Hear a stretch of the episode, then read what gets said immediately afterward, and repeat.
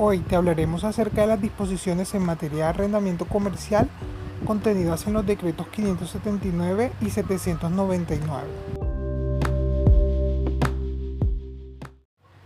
Hoy por hoy todavía se hablan de los desafíos que se asumieron con la expedición del decreto 579 del 15 de abril del 2020 emitido por el Ministerio de Vivienda, Ciudad y Territorio, en el cual se adoptaron medidas transitorias en materia de propiedad horizontal y contratos de arrendamiento, temas a tratar el día de hoy. Esta medida transitoria tuvo lugar desde el 15 de abril hasta el 30 de junio como una medida a la contingencia generada por el impacto del coronavirus o COVID-19.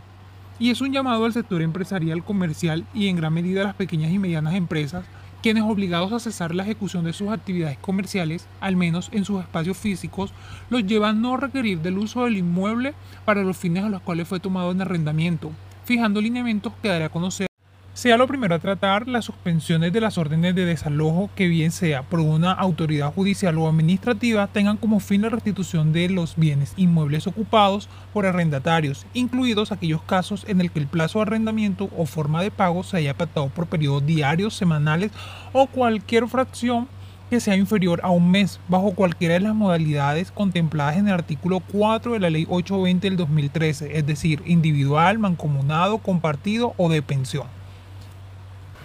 Segundo, reajustes del canon de arrendamiento serán aplazados,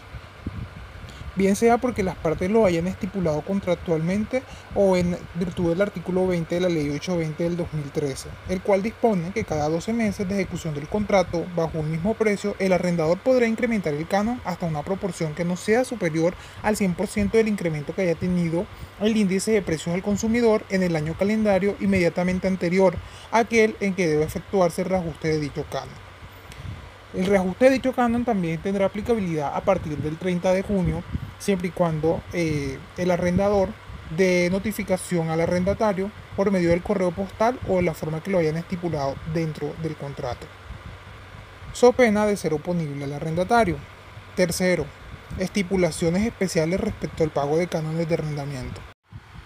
En esta parte se nos invita a celebrar acuerdos directos sobre las condiciones especiales para el pago de cánones correspondientes con la prohibición de incluir en dichos acuerdos intereses de mora ni penalidades. Si no se llegara a hacer un acuerdo, solamente quedan dos saludas en este caso. Uno, que el arrendador no podrá cobrar intereses de moda al arrendatario ni penalidades o sanción algunas provenientes de la ley o de acuerdos entre las partes. Y segundo, que el arrendatario deberá pagar al arrendador intereses corrientes a una tasa equivalente al 50% de la tasa de interés bancario corriente en la modalidad de consumo y ordinario certificada por la Superintendencia Financiera de Colombia sobre los montos no pagados en tiempo durante el periodo correspondiente al periodo señalado. Cuarto, prórroga, suspensión del inicio de los contratos de arrendamiento. En este caso, los contratos de arrendamiento cuyo vencimiento y entrega del inmueble al arrendador se debe hacer dentro del lazo de duración de la Declaratoria de Emergencia Económica, Social y Ecológica se entenderán prorrogados hasta el 30 de junio, sin que se entienda una renovación por el periodo inicial del contrato y continuando vigente la obligación de pago del canon sin perjuicio de los acuerdos en contrario celebrados entre las partes. En esta misma línea, para aquellos contratos de arrendamiento en los que la entrega del inmueble al arrendatario estuviera pactado dentro del lazo de duración de la declaratoria de emergencia, quedarán suspendidos hasta la fecha antes mencionada.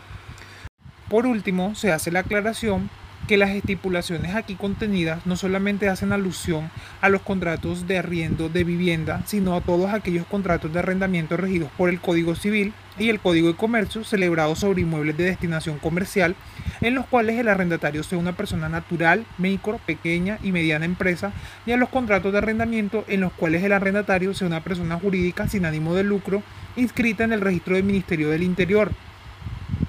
te invitamos a hacernos todas las consultas acerca de estos preceptos normativos y te invitamos también a acudir a los mecanismos alternativos de solución alternativa de conflicto y en última instancia a las vías judiciales, la cual tuvo reanudación de términos a partir del 1 de julio del año en curso.